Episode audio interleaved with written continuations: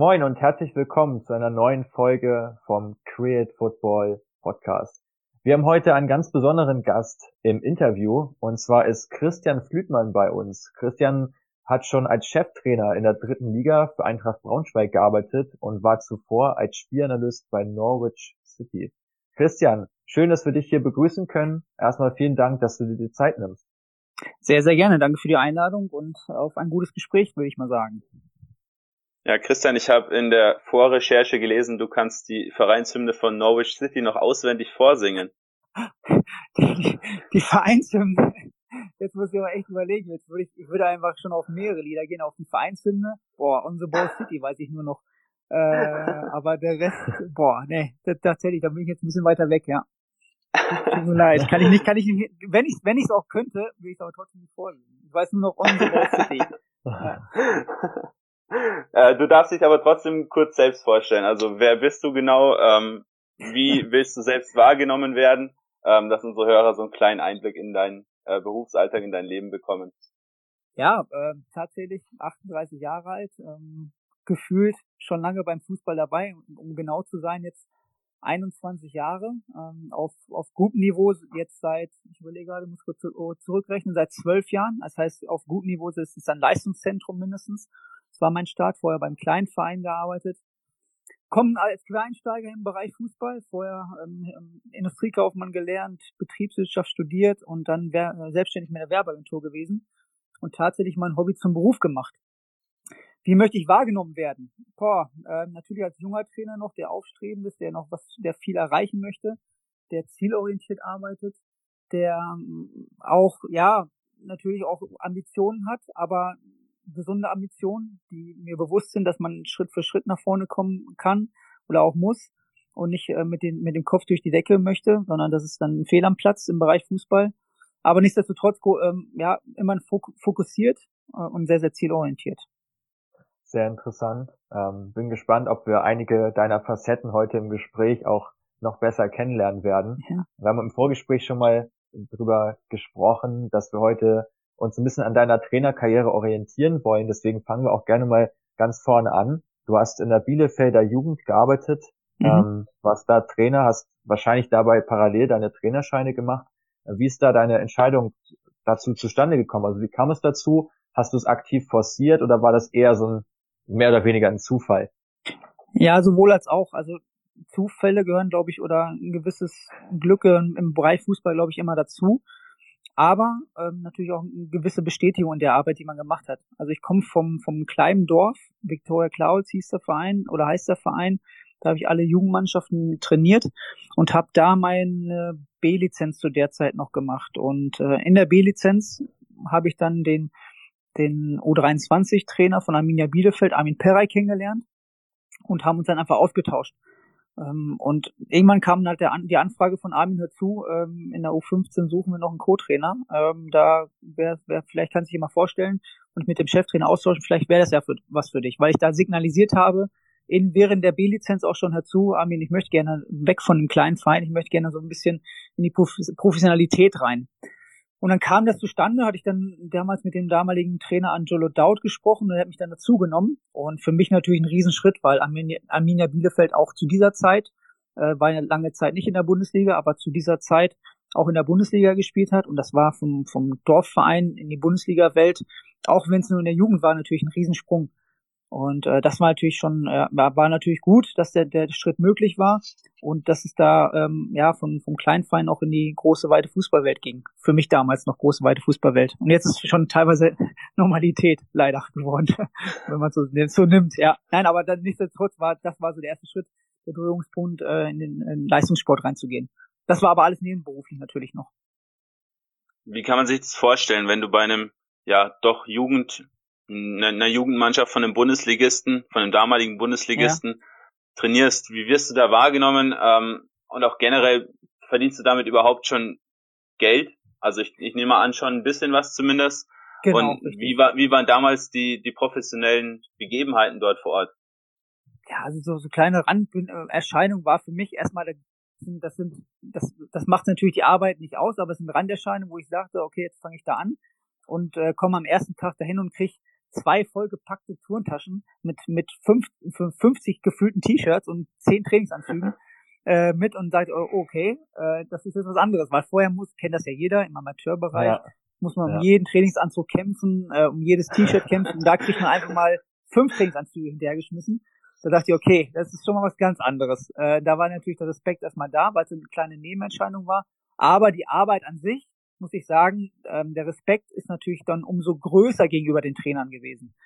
Ähm, das heißt, wenn, wenn die, Na die Nachwuchsspieler damals ähm, gegenüber dem Trainerteam standen, war natürlich, das gerade im U15-Bereich, da war mucksmäuschen still, da gab es keine Widerworte, da gab es keine Rückfragen, die sind einfach da marschiert, weil die natürlich wissen, okay, das, wir wollen Bundesliga-Profis werden und äh, wir machen natürlich erstmal alles, was der Trainer macht. Ich glaube, die Zeit hat sich so ein bisschen gewandelt, auch im U15-Bereich äh, in den letzten zwölf Jahren, aber damals war es so, dass da einfach, äh, ja, man konnte, eigentlich könnte man sagen, macht äh, 100 Liegestützen, die hätten es gemacht. Und das ist äh, natürlich, auf einer Seite damals war es beeindruckend, äh, aber natürlich auch fraglich. Aber wie gesagt, das hat sich auch gelockert. Ähm, aber das Niveau war schon, ja, war natürlich enorm. Also da, was, was, was ich mir immer in Erinnerung geblieben ist, das erste Training, äh, dass auf einmal die Spieler gesprochen haben. Ähm, weil im Dorfverein musstest du ja dann die animieren, dass die auch mal selber coachen. Und die haben sofort bei jedem Pass gesagt, Dreh äh, oder Klatsch. Äh, ich so, okay, das ist schon mal ein anderes Niveau. Also das sind so Kleinigkeiten. Das waren so Kleinigkeiten, dass für die selbstverständlich war, war. Und auch beidfüßig zu spielen. Und ja, der erste Kontakt, wo ich sage, okay, hier brauchen wir nicht über den ersten Kontakt reden, sondern da geht's halt schon, will ich dann äh, um, um die Passgeschwindigkeit, um die Passgenauigkeit, aber nicht erst im ersten Kontakt, weil das konnten die alles im Schlaf. Das waren ganz, ganz großen Unterschiede zu damals. Zu den, mhm. zum, zum Dorfverein. Ja. Gerade wenn wir jetzt schon Unterschiede ansprechen, auch so dieser Vergleich früher zu heute, ja. über welche Fehler oder über welche Anweisungen aus deiner Anfangszeit kannst du denn heute schmunzeln? Boah, ähm, Fallen dir da einige gen generell, ein? ich dachte, generell kann ich schmunzeln über meinen Trainerverhalten. Also wie ich damals agiert habe, wie ich jetzt agiere. Also damals war es sehr geprägt, dass ich natürlich äh, die immer pushen wollte, immer ranschieben wollte, die teilweise auch ja, gewisse Freiheiten genommen habe, weil ich mein Spiel im Kopf hatte und ja. meine Idee vom Fußball im Kopf hatte und diese ein bisschen eingeschränkt habe, dass sie auch während des Spiels immer mitgegeben haben, was sie eigentlich machen sollen, so ein bisschen ferngesteuert. Und das ist jetzt durch die Erfahrung, die ich gemacht habe, würde ich oder arbeite ich natürlich jetzt komplett anders, dass ich da eine Kreativität einfach freien Lauf lasse, dass ich denen Entscheidungen äh, überlasse, weil das ist ja das, das A und O, die müssen ja auf dem Platz die selber die Entscheidung treffen, müssen nicht meine Stimme hören, um zu hören oder zu entscheiden, was sie machen müssen. Das ist ein ganz großer Unterschied, den ich jetzt wahrgenommen habe, den ich jetzt in meinem eigenen Verhalten geändert habe. Ja, das schon. Ja, ja, interessant. Äh, denkst du, dass da deine Vergangenheit, dass du eben kein Profispieler warst, dass das dich dann negativ beeinflusst hat am Anfang, eben dass du nicht wusstest, dass Spieler auf dem Platz auch Freiräume brauchen?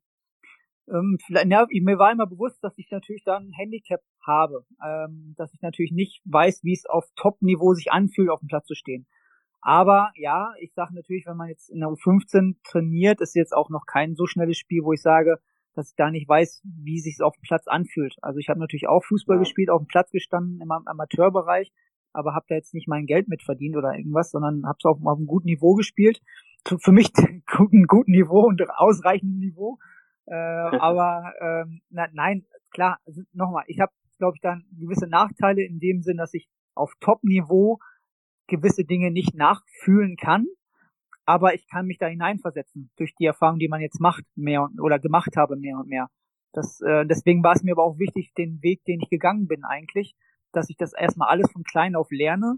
Das heißt, im Jugendbereich starte, mich dann Stück für Stück auf Top-Niveau weiterbilde und dann auch meine erste Station äh, im Profibereich als Co-Trainer, äh, generell als in der zweiten Reihe bestücke, weil ich einfach wissen wollte, wie das einfach funktioniert, die Mechanismen, oder auch generell, wie das ganze äh, Business so läuft. Und deswegen ähm, habe ich dann so die Erfahrung machen können und jetzt die Erfahrung auch gemacht habe, jetzt kann ich auch ein bisschen mehr hineinfühlen und weiß, wie es auf dem Platz einfach auch läuft.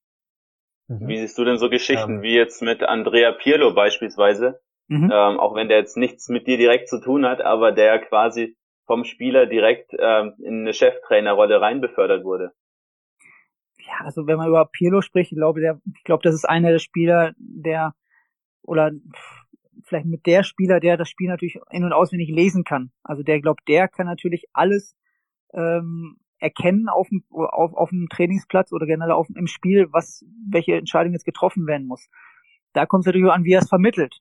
Dann kommen wir in eine Vermittlungskompetenz. Kann er das in Übungen switchen, kann er das ähm, den Spielern wiedergeben, kann er auch die Verbindung aufbauen als Trainer, als Mensch. Da kommen natürlich andere, ganz, ganz andere Kompetenzen ähm, zur Geltung als Trainer. Ja. Aber ich glaube, der, der Mensch ist so clever, der, ähm, dass das dann auch gut funktionieren kann. Ich glaube, er ist nicht jetzt auf den Kopf gefallen und macht jetzt da ähm, krumme Dinger. Ich glaube, dafür ist er auch zu clever genug. Ja, ich denke mal, diese Frage komplett auszudiskutieren, da könnte man auch einen eigenen Podcast drüber machen. Ja. Also ich, ich finde das halt echt super komplex, aber ähm, ich meine, gerade bei Thierry Henry hat man es, finde ich, auch ganz gut gesehen, als er in Monaco äh, mhm. zum Cheftrainer befördert wurde, dass es eben, ja, dass diese Technik und dass dieses Auge halt auch nicht unbedingt ausreicht, um dann sagen zu können, man ist da einfach ein Trainer von internationalem Format. Weil Nein, das halt das, echt nochmal viele Nein. andere Facetten äh, einem abverlangt. Ja. Insofern sehe ich das schon eher kritisch, dass so einmal mhm. einer wie Pirlo halt ohne Vorerfahrung oder mhm. ohne irgendwo, meinetwegen auch auf niedrigerem Niveau, mhm. ähm, mal ein Jahr Trainer war, direkt zu so einem absoluten Spitzenverein dann geht, finde ich, ist für alle Trainer, die so nach Stück für Stück ausgebildet werden, sich einen Weg ja hocharbeiten, sage ich mal, eigentlich doch recht mhm. kritisch zu sehen. Aber ich genau, ja. ich ich ich, ich, ich kann nur teilweise sogar sagen, ich glaube jetzt so ein Spieler hat es vielleicht einfacher, auf Top-Niveau Trainer zu werden, sprich jetzt bei, bei seinem ja. Verein vielleicht auch, ja. weil er natürlich erstmal das Verein kennt, weil er das Umfeld kennt und er hat natürlich will ich Top-Spieler. Also was muss er dem beibringen? Also generell, was ja. muss er, in welchen Muster er reinbringen? Ich sag, schwieriger ist es, das ist ja auch interessanter, vielleicht mal solche Spiel, solche Trainer dann mal in ganz kleinen Vereinen zu sehen, wo sie was entwickeln müssen, wo sie dann tagtäglich Entscheidungen treffen müssen, wo sie sich um Dinge kümmern müssen, ja, die jetzt vielleicht nicht nur was mit auf dem Platz zu tun haben, mit Fußball, sondern auch mit dem Menschen und mit dem, mit dem, mit dem Team. Ich glaube, das wäre mal interessanter zu, zu, äh, zu sehen. Aber das ist, ich glaube, dass am Ende, dass da stelle ich auch, oder will ich auch die These behaupten, dass es jetzt für ihn einfach ist, da jetzt einzusteigen auf dem Niveau, weil er es einfach auch in- und auswendig kennt. Deswegen glaube ich, ist auch die Entscheidung auf ihn gefallen, kann ich mir vorstellen. Ja, definitiv. Dann wollen wir mal wieder, also, ja, da darf ich noch eine Sache dazu sagen. Ja, ich ja gerne. Echt ziemlich interessant. Ähm, ich hoffe, unsere Hörer auch, diese Diskussion gerade, die wir sich so entfacht hat. ähm, also ich glaube auch, dass so gerade so ein Trainerduell zwischen Guardiola und Mourinho, wenn man jetzt beiden Trainern ähm, irgendeinen schwachen Erstligisten, schwachen Zweitligisten oder so geben mhm. würde, so, und die müssen jetzt daraus was entwickeln, dann wäre es wirklich mal super, super spannend zu sehen, was dabei rauskommt wenn man diesen ganzen finanziellen Faktor mal außer Acht lässt und den einfach Spielermaterial gibt, das doch limitiert ist, ähm, wo du einfach weißt, du kannst nicht den technisch hochwertigsten Fußball einfach spielen. Oder mhm. du trainierst halt so, dass du dahin kommst, das ist natürlich auch möglich. Aber wer mhm. da dann besser abschneiden würde, über ein, zwei, drei Jahre gesehen, wäre wirklich mal höchst interessant. Um ja. auf jeden Fall, also sehe ich, sehe ich genau wie du. Würde mich auch mal interessieren, ja, definitiv. Ja. Genau andersrum, wenn ich jetzt mal zum Beispiel äh, Liverpool trainieren würde, was dabei rauskommen würde, wäre mir auch interessant. Ja. ja. Können wir mal, kannst du mal eine Bewerbung einreichen? Ja, genau. ja. Wenn Klopp mal keine Lust mehr hat, dann. Ja, genau, ja. ja. Dann würde ich sagen, schlagen wir über Klopp und über den BVB mal wieder die Brücke zurück zu deiner äh, Karriere als Trainer, Christian. Ja. Ähm, du warst dann noch zwei Jahre nach Bielefeld in Osnabrück ähm, mhm. und bist dann zum BVB gewechselt. Ähm, was war deine Rolle beim BVB und worin hat sich Borussia Dortmund nochmal von Bielefeld und von Osnabrück abgehoben? Ich kann mir durchaus vorstellen, dass da einige Unterschiede nochmal waren und du da vielleicht sogar zehn Trainingsanzüge bekommen hast. ja, natürlich. Also es war, der größte Schritt ist natürlich bei mir persönlich passiert, dass es dann in die Hauptberuflichkeit ging. Bei Osnabrück, mhm. Bielefeld war alles nebenberuflich. Beim BVB war das das erste Mal, dass ich dann hauptberuflich dann wirklich Fußballtrainer mich schimpfen durfte. Ähm, dann, klar, das Umfeld, ähm, muss ich sagen, auch da nochmal einen Schritt besser. Ähm, auf professionell, du, du trainierst dann fünfmal die Woche, vielleicht auch sechsmal mit Vormittagstrainings noch. Ähm, aber du bist halt wirklich tagtäglich mit Fußball beschäftigt. Das war bei Osnabrück und bei Bielefeld einfach wirklich, ja, für, für mich selber war es auch schon äh, hauptberuflich, aber trotz alledem musste es noch einen Beruf ausüben und meine Selbstständigkeit am Laufen halten. Das heißt, man war immer abgelenkt und das war der, natürlich jetzt der große Unterschied. Vom, von dem Spielermaterial auch natürlich ein Riesenschritt. Äh, bei Osnabrück war immer klar, dass wir die Klasse halten mussten. Wir haben in der U17 Bundesliga gespielt. Und es ging halt immer um den Klassenerhalt. Gerade in der ersten Saison war es sehr, sehr schwierig. In der zweiten Saison haben wir eine gute Rolle gespielt. Äh, das war dann ein bisschen entspannter, aber nichtsdestotrotz, nichtsdestotrotz ging es darum, immer die Klasse halten. Bei Dortmund wiederum ging es darum, die Meisterschaft zu holen. Vom ersten Tag an hieß es, okay, wir wollen immer äh, oben dabei sein, wir wollen jedes Spiel gewinnen, wir wollen oben äh, und zusätzlich noch die Spieler entwickeln. Also es war natürlich ein anderer Auftrag. Äh, das Umfeld äh, mit den anderen Trainern hochinteressant. Das heißt, man hatte sofort äh, die, eine hochinteressante Trainer um sich. Bei mir war es jetzt Hannes Wolf, Marc, Marc Patrick Meister war U19-Trainer. Ähm, dann hat man klar mit Jürgen Klopp, wo man halt oben gucken konnte bei den Profis, auch immer einen Zugang hatte, war es natürlich auf einem Level, wo man sagt, okay, wow, alles, was man bis dahin gesehen hat oder erleben durfte, ist jetzt nochmal eine Schippe drauf. Also man kommt immer mhm. der Professionalität immer näher. Und das war für mich die ersten Eindrücke in der ersten Zeit, ja. Du warst über vier Jahre als Coach in Dortmund und hast dich da auch immer mehr äh, auf den Bereich Spielanalyse konzentriert, genau. gerade auch im mhm. NLZ und für mhm. die U23. Ähm, kam es aus eigener Motivation, dass du gesagt hast, das muss sich weiter professionalisieren oder wurde, wurde die Aufgabe dir einfach ja, übertragen? Nee, es war äh, von mir aus gesteuert. Also es war, ich war drei Jahre da, im, im Sommer dann, im dritten Jahr habe ich dann gefragt, okay, hör zu, ich bin natürlich sehr zufrieden, beim BVB arbeiten zu dürfen. Ähm, wie ist aber so der für mich der nächste Schritt, weil drei Jahre U16, schön und gut, ja, aber ich war dann in dem Zeitalter, weil war ich dann 35, genau 35, wo ich sagte, okay, jetzt müsste eigentlich mal was kommen wieder, weil ich dann einfach, wie schon am Anfang gesagt habe, sehr zielorientiert, sehr emotioniert bin und jetzt möchte ich gerne irgendwie was was Neues erleben und neuen Input haben, weil ich merkte, okay, das ist irgendwie jetzt immer der gleiche Ablauf.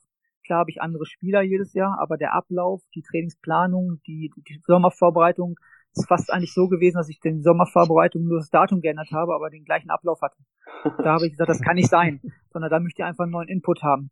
Und dann habe ich äh, mich da ein bisschen mit Spielanalyse beschäftigt, schon durch, ich habe eine digitale Affinität durch meine Werbeagentur, gerade mit Videos und habe gesagt, hör zu, wir haben gar keine Spielanalyse so richtig. Wir Trainer machen das alles für uns selber. Wir haben kein Konzept aufgestellt, wir haben keine Konzeption generell, auch für U19, U17 nicht. U23 hatte einen, aber jetzt auch nicht dann äh, so konzeptionell durchgetaktet wie jetzt für alle anderen Mannschaften, sondern es war alles so Eigenbrötler. Habe gesagt, hör zu, ähm, gerne würde ich hier was aufbauen nebenbei. Das heißt, ich mache das jetzt nebenbei und würde das halt in, äh, mit, mit meiner Tätigkeit vereinbaren mit als U16-Trainer. Weil ich da eine einige zeitliche Ressourcen hatte über Tag, habe gesagt, lass uns das einfach machen. Und dann durfte ich das halt machen das Jahr über. Und da habe ich dann ähm, ja bei der U23 viel mitgeholfen, ähm, habe bei der U19 so ein bisschen ja schon ein bisschen mitgegeben, was was dann eigentlich die nächsten Monate entstehen soll.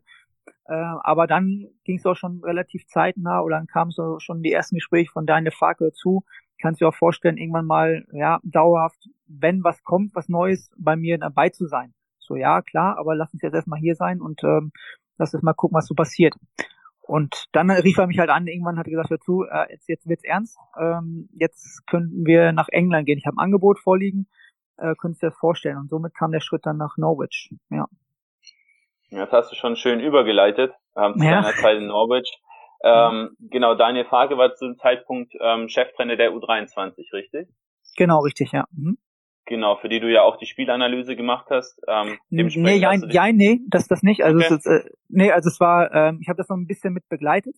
Äh, der ah. Jan Frederik Lu äh, Luig, der ist dann halt, war dann Chefanalyst, oder nicht, äh, einfach nur Analyst für die U23. Ich, ich schimpfte mich zu der Zeit dann Leiter der Spielanalyse für das ganze NRZ, also so eine mhm. Konzeption aufstellen und habe aber tatsächlich schon nebenbei für die U23 was gemacht, so beispielsweise Prinzipien rausgesucht, wie welche Prinzipien ähm, zu der Zeit Thomas Tuchel hat. Das heißt, da habe ich mir die erste Mannschaft ein bisschen analysiert, das runtergebrochen für die U23. Hab dann in der in der Trainings Wintertrainingslager bin ich nach Portugal mitgeflogen, habe da dann schon ein bisschen analysiert, also so ganz nebenbei, aber die die das Tagesgeschäft dann anderer noch übernommen, ja. In Norwich ähm, gab es zunächst äh, sehr viel Skepsis, ähm, ja. was so Daniel Farke anbelangt hat. Ähm, ja, war es bei dir auch so, dass du vor der Aufgabe, bevor du zugesagt hast, auch erstmal ein bisschen Zweifel hattest? Ähm, oder war es sofort so, dass sich das, diese Idee von Farke da auch sehr gecatcht hat und du sofort gesagt hast, ja, ich bin dabei? Das, das Gute bei, bei Daniel war, dass die Spielidee und die Philosophie eigentlich nicht eins zu eins, aber sag mal zu 85 Prozent gleich war, wie ich damals Fußball gedacht habe. Das war ein Riesenvorteil, deswegen macht es die einfach, die Arbeit natürlich sehr, sehr einfach und die Einarbeitungszeit sehr, sehr kurz. Äh, Skepsis gegenüber ähm, Norwich gar nicht. Also es war einfach nur Riesenfreude. Ähm, man hat es das gar nicht so wahrgenommen so richtig, wenn man da überlegt, dass wir jetzt da mit gepackten Koffer rüberfliegen und mhm. da jetzt äh, gleich dann äh, die äh, die erste Profistation übernehmen. Es war einfach gewisser Respekt da, aber Angst gar nicht, sondern einfach riesen Vorfreude. Und da merkte man auch, ähm, vor so, was sollte man Angst haben? Wir sind die Trainer, wir sind, wir sind das Trainerteam und äh, die Spieler werden jetzt mal einen neuen Input bekommen und haben das auch so aufgenommen. Die waren total offen dafür. Die wussten, dass ein großer Umbruch kommt. Äh, dass ein so ein großer Umbruch kommt, haben sie sich vielleicht ja nicht vorgestellt oder auch eine Veränderung in Sachen Trainingsintensität und alles. Aber ähm, das äh, war eine riesen Vorfreude, muss ich sagen. Und gewisser Respekt, ja, natürlich, weil man einfach die erste Trainerstation im Cheftrainer, ach, im, Entschuldigung, im Profibereich hatte. Aber sonst nichts. Es war einfach nur, also Skepsis gar nicht, weil ich sagte, ähm, du musst sowieso gut performen, du musst eine klare Philosophie haben. Es wäre, ich hätte, hätte äh, größere Skepsis gehabt, wenn Daniel gesagt hätte, auch lass mal hinfahren, gucken, was wir machen, äh, wie wir Fußball spielen, überlegen wir uns dann, wenn ich die Spieler sehe. Ich glaube, dann hätte ich mehr Skepsis, Skepsis gehabt, aber es war von Anfang an klar, was wir wollen und wie wir es vermitteln und Uli Daniels vermittelt. Deswegen war da eine riesen Vorfreude. Ja, klingt interessant. Hattest du denn schon davor auch Beziehungen zum englischen Fußball oder war das für dich dann quasi wie so ein Sprung ins kalte Wasser? Ähm, zur Premier League natürlich ein bisschen, ähm, hat man natürlich verfolgt, aber zweite Liga Championship ganz, ganz wenig. Ein bisschen durch David Wagner zu der Zeit mit Huddersfield, weil er aufgestiegen mhm. ist. Aber sonst tatsächlich ganz, ganz wenig. Und ähm, da weiß ich auch noch, dass da manche gesagt haben, wie kannst oder überlegt dir das gut, das ist da nur lang Holz und äh, äh, es ist einfach nur langer Ball und herrennen und Zweikämpfe und äh, da dachte ich, ja, das kann ich einfach nicht einschätzen. Und dann haben wir gesagt, ja, nicht keine vollen Stadien, schlechte Stimmung und ja, äh, das war immer so ein typisches Vorurteil, was, was die Deutschen oder was wir dann immer gesagt oder was ich gesagt bekommen habe. Aber ich habe mir einfach nicht beeindrucken lassen, habe gesagt, nein, das mache ich, weil es eine riesen Chance auch ist, weil es einfach auch ja was Besonderes ist, einen, einen ausländischen Fußball kennenzulernen und ja gerade noch England. Und äh, ja, das war natürlich der der, ein, der erste Eindruck äh, war natürlich komplett anders. Also da äh, auch die ersten Trainingseinheiten plus dann das erste Spiel in Fulham, das war dann sofort okay, stopp mal. Ich glaube, wir in Deutschland wissen gar nicht, was hier abgeht in der zweiten Liga. Wo lagen denn für dich die größten Unterschiede zwischen dem englischen und dem deutschen Fußball? Also jetzt, wenn du auf Spielertypen ja. eingehst, Systeme, vielleicht aber auch eine generell andere Denkweise und dazu kommen ja, ja noch die zahlreichen englischen Wochen, was ja sicherlich mhm, für den. Trainingsbetrieb genau. auch eine massive Umstellung dargestellt hat. Das ist natürlich ein Riesenunterschied, wenn man äh, darauf eingeht. Wir hatten ja, wir haben ja 46 Ligaspiele gehabt plus zwei Pokalwettbewerbe. Ähm, ich hatte das mal aufgeschrieben, wir haben im ersten Jahr 55 Pflichtspiele gehabt. Das waren, das spricht dann 21 englische Wochen. Und das ist natürlich ein Riesenunterschied. Das ist da, da muss man sich auch erstmal reinarbeiten, das muss man auch kennenlernen. Das, das war für uns alle neu. Wir haben uns natürlich dann ein bisschen Rat geholt von den englischen Kollegen, die vor Ort waren, äh, oder auch mal mit, miterlebt oder Erfahrungsschatz von denen genommen, aber die Erfahrung musst du erstmal machen und das musst du auch gut steuern. Das haben wir immer hinterfragt und konnten natürlich, das ist das typische Trainingspensum, wie man das in Deutschland fährt, natürlich nicht fahren.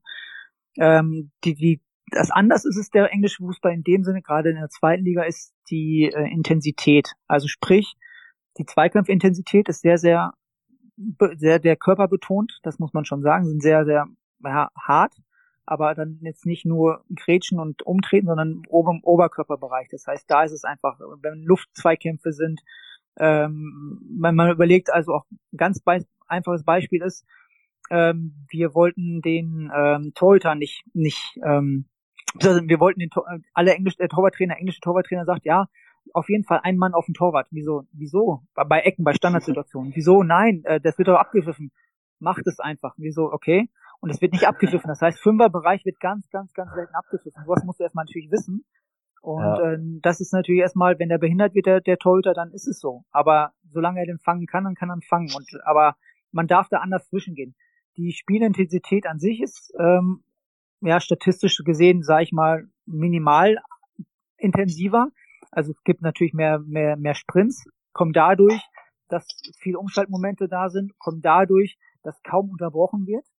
Ähm, das heißt, es müssen ganz klare Vollspiele dabei sein, sonst lassen die Schiedsrichter wirklich viel durchgehen. Es macht doch sehr viel Spaß. Also das, am Anfang wir auch sind jedes Mal aufgesprungen beim, beim kleinsten Foul und haben immer reklamiert und alle Engländer gucken, was haben die denn jetzt? äh, das, das war auch eine Riesenumstellung und da haben wir uns auch schnell adaptiert und ähm, mussten wir auch äh, drauf adaptieren.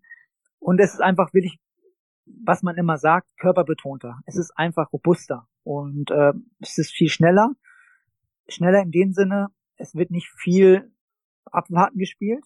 Da kommen dann auch schon mal viel lange Bälle rein in der zweiten Liga und das schnell, der Umschnellmoment, aber es macht auch gewisserweise auch Spaß, weil das nicht dann hin und her schieben ist, dann nochmal rein, dann nochmal umdrehen, dann nochmal zurück, sondern die sind einfach mutig und ab die, ab die Post nach vorne. Wenn sie den Ball verlieren, Gegenpressing oder ähm, versuchen schnellstmöglich den Ball wieder zu erobern. Also es ist einfach ja eine ganz andere Intensität. Gerade ja, diese Zweikampfhärte, also ich meine, alle, die schon mal so ein Championship-Spiel gesehen haben, live im mhm. Stadion, ich erinnere mich noch an eins, das ich da in Brentford gesehen habe, ja. wo dann der Linksverteidiger Barbe da wirklich, wie der da reingesprungen ist, was für eine Grätsche das war und ähm, es gab einfach nur Gelb. so, wo ja. man dann dachte als Deutscher, oh mein Gott, also in Deutschland wäre das rot und drei Spiele, vier Spiele Sperre gewesen. Aber da ist es dann einfach eine gelbe Karte und, und teilweise wird es ja gar nicht gepfiffen. Also wer da schon mal die Erfahrung gemacht hat, wird das auf jeden Fall bestätigen können. Denk mal du auch. Genau, das kann man einfach nicht nachvollziehen. Und das auch, da hört sich an, so, boah, das ist aber grenzwertig. Ich sag nein, also ja. die, die, sind nicht, die, die Spieler sind nicht unfair. Das ist jetzt nicht so, dass sie alles umtreten. Klar gibt es dann auch mal harte Fouls, wo es auch eine rote Karte zwingend notwendig ist.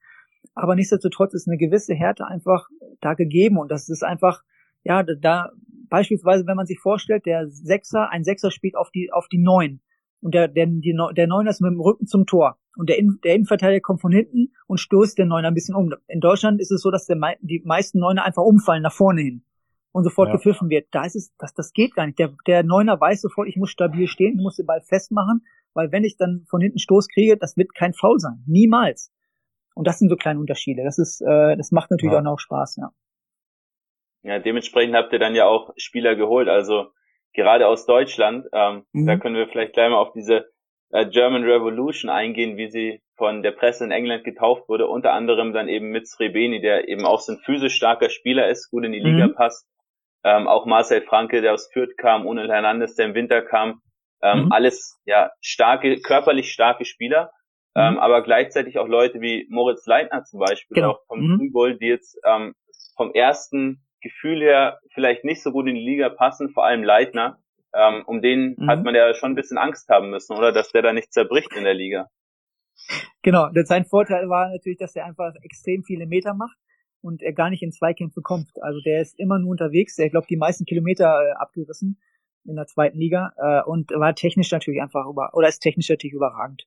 Also der, der kann natürlich Spiele, und das war natürlich Daniels starke Idee, Ballbesitz, Fußball, gutes Positionsspiel, technisch überragend auf engen Raum und das ist natürlich, äh, Moritz äh, ist natürlich da perfekt dafür gedacht und das war, ist auch gut aufgegangen.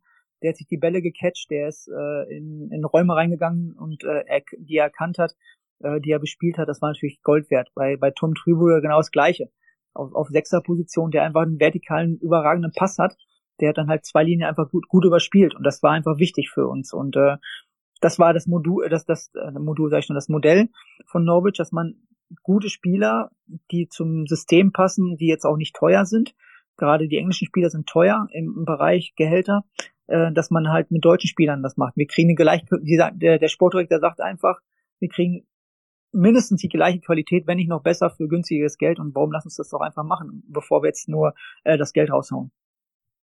Ja, ja. Ähm, du hast eben schon deine englischen Kollegen angesprochen. Da sprichst du mhm. wahrscheinlich dann vom Staff in Norwich, ja. der sicherlich auch eine andere Dimension hat, als wir es in Deutschland so gewohnt sind, gerade auf dem ja. Liganiveau. Wie breit war der bei euch aufgestellt? Was für Positionen gab es da? Und wie funktionierte vor allem auch die Zusammenarbeit? Weil das, glaube ich, gerade so diese ganzen Leute miteinander zu vernetzen und da das gut zu koordinieren, wird sicherlich mhm. eine wichtige Aufgabe auch für Daniel Farke gewesen sein, oder? Ja, genau, das ist natürlich schon, aber Daniel Fark hat es so gemacht, dass er immer natürlich einen Leiter gehabt hat für jede, für jeden Bereich. Also Leiter äh, mhm. äh, Physiotherapie, Leiter, das war dann Christo Magalla, der, der hat den komplett Leiter für die Performance gehabt, das heißt Athletik plus Physiotherapie dabei.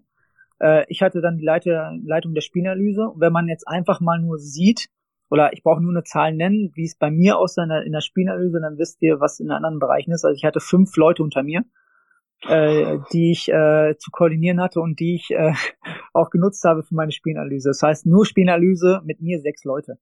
Und äh, da wisst ihr eigentlich, was in den anderen Bereichen losgeht. Aber auch da hat, haben wir so gesagt, stopp mal, das ist deutsche Mentalität natürlich, wir brauchen nicht so viele. Äh, lass uns da einfach nur gute Qualität holen und äh, Kompetenz holen, dazu holen, die wichtig für uns. Wir brauchen aber nicht noch einen fünften äh, Masseur, sondern es können auch drei Masseure alles erledigen. Und das haben wir dann auch ein bisschen reduziert und auf eine Struktur reingebracht. Weil das ist natürlich die Gefahr, wie ich schon gesagt hat, so viele Leute zu koordinieren und Leute, Leute, so viele Leute zufriedenzustellen, ist natürlich auch dann äh, ja in gewissem Maß einfach auch, auch schwierig. Vorteil bei mir, ähm, ich sage, ich habe am Ende ein zu viel gehabt. Ähm, das, das, das hätten wir einfach ein, einsparen können. Aber derjenige ist dann ein bisschen auch im Scouting tätig gewesen. Ähm, aber vier waren teilweise dann natürlich schon, ist natürlich Luxus, aber die haben wir gut eingesetzt. Das heißt, wir konnten das natürlich perfekt dann nutzen für unsere Spielanalyse, gerade mit den englischen Wochen. Hatten dann alles perfekt vorbereitet gehabt, auf ein, auf, ich sag, auch will ich auf ein Top-Niveau. Das, das, da muss man ja, oder uns einfach mal auf die Schulter klopfen und zu sagen, es war echt gut, dass wir da dann auf die Beine gestellt haben mit, mit der Manpower. Und nicht einfach nur gesagt, stopp mal, ich kann das jetzt alles und ich mache das alles alleine, weil ich der, der Größte bin. Nein, äh, da, da haben wir einfach die Ressourcen einfach sehr, sehr gut genutzt. Ja, kann ich mir gut vorstellen. Gerade mit den englischen Wochen, was du gerade schon sagst, da hast du natürlich dann auch nicht zwei, drei Tage Zeit, um dann ein Spiel auseinanderzunehmen, wenn dann schon wieder das genau. nächste vor der Tür steht. Und hat sich ja bis, heu bis heute nicht geändert. Also heute ist auch wieder Championship, soweit ich weiß. Äh, wir nehmen gerade an einem Dienstag auf. Mhm. Ähm, da brauchst du auch wirklich den großen Staff und auch den großen Kader. Ähm, wenn man sich das hier mal so anschaut bei transfermarkt.de, euer Kader, ja, fast 30 Leute, extrem mhm. viele Spieler, ähm, auch extrem viele Spieler mit mit Startelf-Ansprüchen, sage ich mal. Mhm, ähm, genau. Zu nennen, zu nennen damals äh, ganz zu Beginn wohl noch James Madison, den ich wahrscheinlich für ja. den talentiertesten Spieler halte, mit dem du je gearbeitet hast, oder? Ja, natürlich. Also das merkte man schon. Also es, ähm, man merkte vor den ersten Trainingseinheiten, okay, stopp mal, ähm, wenn der eine gute Saison bei uns spielt, dann wird er nicht lange bei uns sein. Und äh, was einfach eine Waffe ist, seine Schusstechnik. Also das, aber man muss auch da wieder sagen, das holt er nicht einfach von sich oder das kommt nicht von ungefähr, sondern er legt sich willig, wie man immer sich vorstellt, zehn Bälle nach jedem Training hin und haut die übers, übers Netz, über, über, übers Netz, soll nicht übers Netz, ins Netz, aber über die Mauer. So. Ähm, und das, das, das lernt er, das da, davor geht, ist natürlich eine Waffe für ihn. Ja, was er dann bei uns noch, was sagt, was er auch sagte, was er ein bisschen gelernt hat, was auch wirklich hilfvoll war, sagt er so ein bisschen das Positionsspiel zwischen den Linien. Er ist so ein sehr prädestiniert dafür, zu sagen, okay, ich muss aufdrehen und schnellstmöglich das Tempo mitnehmen und meinen Abschluss aussuchen oder nach von außen nach innen ziehen. Das haben wir so ein bisschen immer mehr, sind wir mehr darauf eingegangen und ähm, das hat er auch immer erfragt und auch wollte auch immer trainieren. Das war ähm, auch sehr, sehr lobenswert von, von seiner Seite aus, ja. Aber er wusste auch, dass auch wiederum, er wusste auch, dass er gut ist. Das muss man auch sagen. Das wusste er auch. ja. Das heißt, ihr habt euch gerade im Bereich der Spielanalyse dann auch darauf konzentriert, jeden einzelnen Spieler wahrscheinlich genauestens zu durchleuchten, weil ansonsten sind natürlich mit, mit vier Leuten ähm, plus, also du mhm. noch dazu, das ist natürlich auch schon echt extrem viel. Genau, also ähm, man muss sich so man vorstellen, genau. Aufgaben für finden, ja. Genau, wir, wir hatten zwei, zwei davon waren rein für die Gegneranalyse zuständig. Das heißt, die mhm. haben nur das Taktische ähm, unter, untersucht oder welche äh, Muster zu erkennen sind. Dann hatten wir einen nur für Standardsituationen und einen nur für individuelle äh, ähm, Spielanalyse. Das heißt, am Ende war es so, dass wir einen kompletten Spielbericht hatten plus eine individuelle Spielanalyse von jedem oder ein Stärken-Schwächen-Profil von jedem Spieler. Äh, jeder Spieler hatte äh, oder unsere Spieler konnten jeden Gegner mindestens eine Minute äh, anschauen in einem Video, was vorbereitet wurde fürs Stärken-Schwächen-Profil, ja. Und das zu jedem Spiel. Gegneranalyse ist auch ein super Stichwort. Und zwar hast du da ja auch einen Vortrag gehalten auf dem Taktik R Fußballkongress mhm. in Köln, wo ich damals auch anwesend war. Und so ist ja auch unsere Verbindung so ein bisschen zustande gekommen, zumindest die ja. von mir zu dir, weil du mich da auch inspiriert hast, da mich im ja. Bereich Spielanalyse weiterzubilden. Bin inzwischen ja auch zertifizierter Spielanalyst und mhm. da war das halt schon beeindruckend, in welcher Qualität ähm, das bei euch gemacht wurde, auch wie das aufbereitet wurde, wirklich extrem mhm. ansprechend. Also nicht so, wie man sich das jetzt erst vorstellt, dass man so irgendwelche Word-Dokumente oder irgendwie da noch ja. vielleicht mhm. eine Tabelle oder so sieht. Nein, nein, also das ist schon alles farblich unterlegt und ja, einfach sehr ansprechend aufbereitet und war schon echt so sehr beeindruckend, glaube ich, für viele Leute, die sowas zum ersten Mal gesehen haben oder zum ersten Mal mhm. in der Detailtiefe viel mehr gesehen haben. Ja ähm, schon, schon sehr beeindruckendes Produkt auf jeden Fall, was da am Ende bei rauskommt. Das Gute ist natürlich, dass du halt natürlich auch ein bisschen Vertrauen gegenüber den Spielern dann bekommst. Wenn du, wenn du, ja. wenn du denen zeigst, ey, hört mal, oder guckt euch das mal an, wir bereiten euch bestmöglich darauf vor, wir geben auch alles dafür, dass ihr bestmöglich da vorbereitet sind, dann gibt's auch so ein, so ein, so ein Geben und Nehmen, war so ein Gefühl. weil die sagten auch, wow, also es ist natürlich, ähm, die kannten auch einen guten Standard, muss ich auch sagen. Also was ich vorgefunden habe, war jetzt nicht so schlecht. Aber wir haben es so ein bisschen verfeinert. Also wir haben es dann so ein bisschen noch mehr ins Detail gebracht, so die deutsche Mentalität, dass das ja so dieses Teilbesessene einfach nur mit reingebracht. Äh, und das war natürlich so ein bisschen, ja, auch für uns am Ende ein super Produkt, auch für mich, wo ich sage, wow, also da können wir echt alle, alle drauf stolz gewesen oder können wir alle stolz drauf sein, was wir da geschaffen haben, ja. Aber neben dem Chefanalytiker-Posten hattest du ja auch noch den Kosten, den Posten des Co-Trainers so in Personalunion, sage ich mhm. mal. Ähm, hast du da noch mhm. andere Aufgaben dann übernommen, außer der Spielanalyse? Nee, also dann war ich ab und zu, wenn die Zeit zugelassen, zugelassen hat, war ich dann mit auf dem Platz. Hab dann das mhm. Training so ein bisschen mit begleitet, ähm, um da auch zu sehen, um mich auch da weiterzuentwickeln, wie Daniel so ein bisschen auf dem Platz arbeitet, wie er eine Übung leitet, welche Übung er hat. Ähm, aber das war eigentlich die zwei Hauptaufgaben. Ich äh, glaub mir, das war auch dann am Ende genug. das reichte aus, ja. Da hatte ich dann nicht mehr so viel Zeit, noch was zusätzlich anzubieten. Nee, nee, da war alles ausgeschöpft. Wie lief denn generell die Zusammenarbeit mit Daniel Farke? Also wart ihr da in, in einem stetigen Austausch wahrscheinlich, gerade wenn es im Hinblick auf die Gegner äh, dazu ging, was auch Farke dann quasi als Gegenmittel entwickelt? Ähm, oder habt ihr einfach, ja, stelle ich mir zumindest so vor, ja? Genau, also ta tagtäglicher Austausch natürlich, äh, sehr hohes Vertrauensbasis. Man muss sich ja vorstellen, dass Daniel und ich noch nie zusammengearbeitet haben vorher. Äh, die mhm. anderen beiden kannte er, die Deutschen, das heißt Edmund Rieber, sein Co-Trainer und den Athletiktrainer, den hat er mit der U23 Dortmund natürlich alle kennengelernt. Ich war so ein bisschen der Neue im Team, aber das Vertrauen war sehr, sehr groß. Anfangs natürlich ähm, hat Daniel natürlich ein bisschen mehr, ähm, ähm, ja, sagen wir mal, auch mehr Spiele von sich aus ein bisschen geguckt oder ein bisschen äh, länger gewartet, bis er den Matchplan erstellt hat oder auch mehr Zeit investiert. Aber im Laufe der Zeit merkt er, okay, oh, stopp mal, ähm, Christian nimmt mir jetzt doch viel Arbeit ab. Ähm, den, den kann ich vertrauen, das passt schon. Dann haben wir es so gemacht, dann habe ich das aufbereitet mit ungefähr 20 Clips oder 25 Clips hatte ich vorbereitet zu gewissen verschiedenen Themen. Hab gesagt, zu deinen hör zu, das, das erwartet uns. Und ähm, dann hat er auch mal gefragt, okay, was, was soll man gegen machen? Also da habe ich meinen, meinen Vorschlag mitgegeben, haben wir darüber diskutiert. Am Ende hat er natürlich auch selber entschieden oder auch den Matchplan erstellt. Aber es war, er hat sich, er hat sich keine Spiele mehr vom Gegner angucken, angeguckt, sondern die Zeit hat er sich gespart, konnte er in seinem Aufgabengebiet dann besser umsetzen als Cheftrainer, konnte andere Dinge besser wahrnehmen. Und das ist natürlich für mich dann eine gute Bestätigung gewesen, zu zeigen, äh, oder vertrauensvolle Zusammenarbeit, dass das einfach extrem hoch war. Und äh, das kann ich nur bestätigen. Das war sehr, sehr hilfreich. Und es war nicht einfach nur für mich auch eine Zuarbeit, sondern ich hatte eine gewisse Verantwortung auch. Das äh, hilft ihm natürlich in, mein, in meiner Arbeit. Im ersten Jahr in Norwich war euer Ziel der Klassenerhalt, hat auch ähm, euer Präsident, euer Owner so ausgegeben. Am Ende war es dann Platz 14.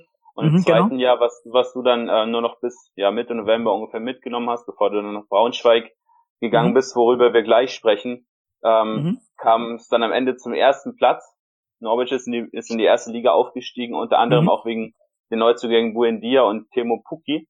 Genau. Ähm, wo, war, wo war der Unterschied zwischen dem ersten und dem zweiten Jahr? Das waren im zweiten Jahr 44 Tore mehr, die ihr erzielt habt, ähm, mhm. was natürlich unter anderem auf Puki zurückzuführen ist. Ähm, mhm. Aber hat der Farke seine Spielidee so extrem einbringen können oder woher kam dieser, diese Qualitätssteigerung? Ähm, da sind wir ganz klar auf die Statistiken auch im ersten Jahr gegangen. Also haben wir uns einfach gesagt, hört mal zu, wir spielen eigentlich den Stil, den wir haben wollen. Aber was fehlt uns? Also wir haben, wir waren überall, auch da im ersten Jahr schon beispielsweise an Chancen kreieren und äh, Shots on Targets, also will ich Schüsse aufs Tor, waren wir unter den ersten dreien. Mhm. Aber wir haben die Tore nicht gemacht. Das heißt, am Ende fehlte eine Qualität, um Tore zu machen. Äh, das war sehr, sehr auffällig. Das muss ich sagen. Das war sehr, sehr auffällig. Und haben gesagt, stopp mal, wir brauchen einfach wirklich einen guten äh, Stürmer, der uns die Dinge einfach reinhaut, weil Chancen kreieren wir. Wir haben genug Schüsse aufs, aufs Tor nur haben, halt einfach nicht die Qualität, dass die sich versenken. Und das war natürlich der goldene Schlüssel, das mit Timo Pucki äh, und Buendia, die natürlich zwei Qualitäten, natürlich erstmal Buendia, der Chancen kreieren kann, noch besser noch kreieren kann äh, und Pucki, der die Tore macht. Und äh, das war das Erfolgsrezept. Dass es natürlich so aufgeht, kann vorher natürlich keiner äh, ahnen, aber es war der Schlüssel zum, zum Erfolg. Vor dem Aufstieg in die Premier League hast du dann Norwich verlassen. Ähm, mhm. Wenn du gewusst hättest, wie die Entwicklung weitergeht mit eben dem, dem Endziel, das erreicht wird. Ähm, mhm. Hättest du die Entscheidung im Nachgang anders getroffen?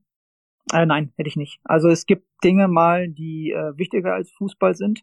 Und das waren dann Dinge und äh, wo ich sage, da habe ich das Sportliche komplett äh, nach hinten gestellt und äh, deswegen gibt's da keine Reue oder natürlich nicht, wo ich sage, oh, hätte ich mal nein, das war eine ganz bewusste Entscheidung und äh, deswegen äh, stehe ich auch weiterhin zu.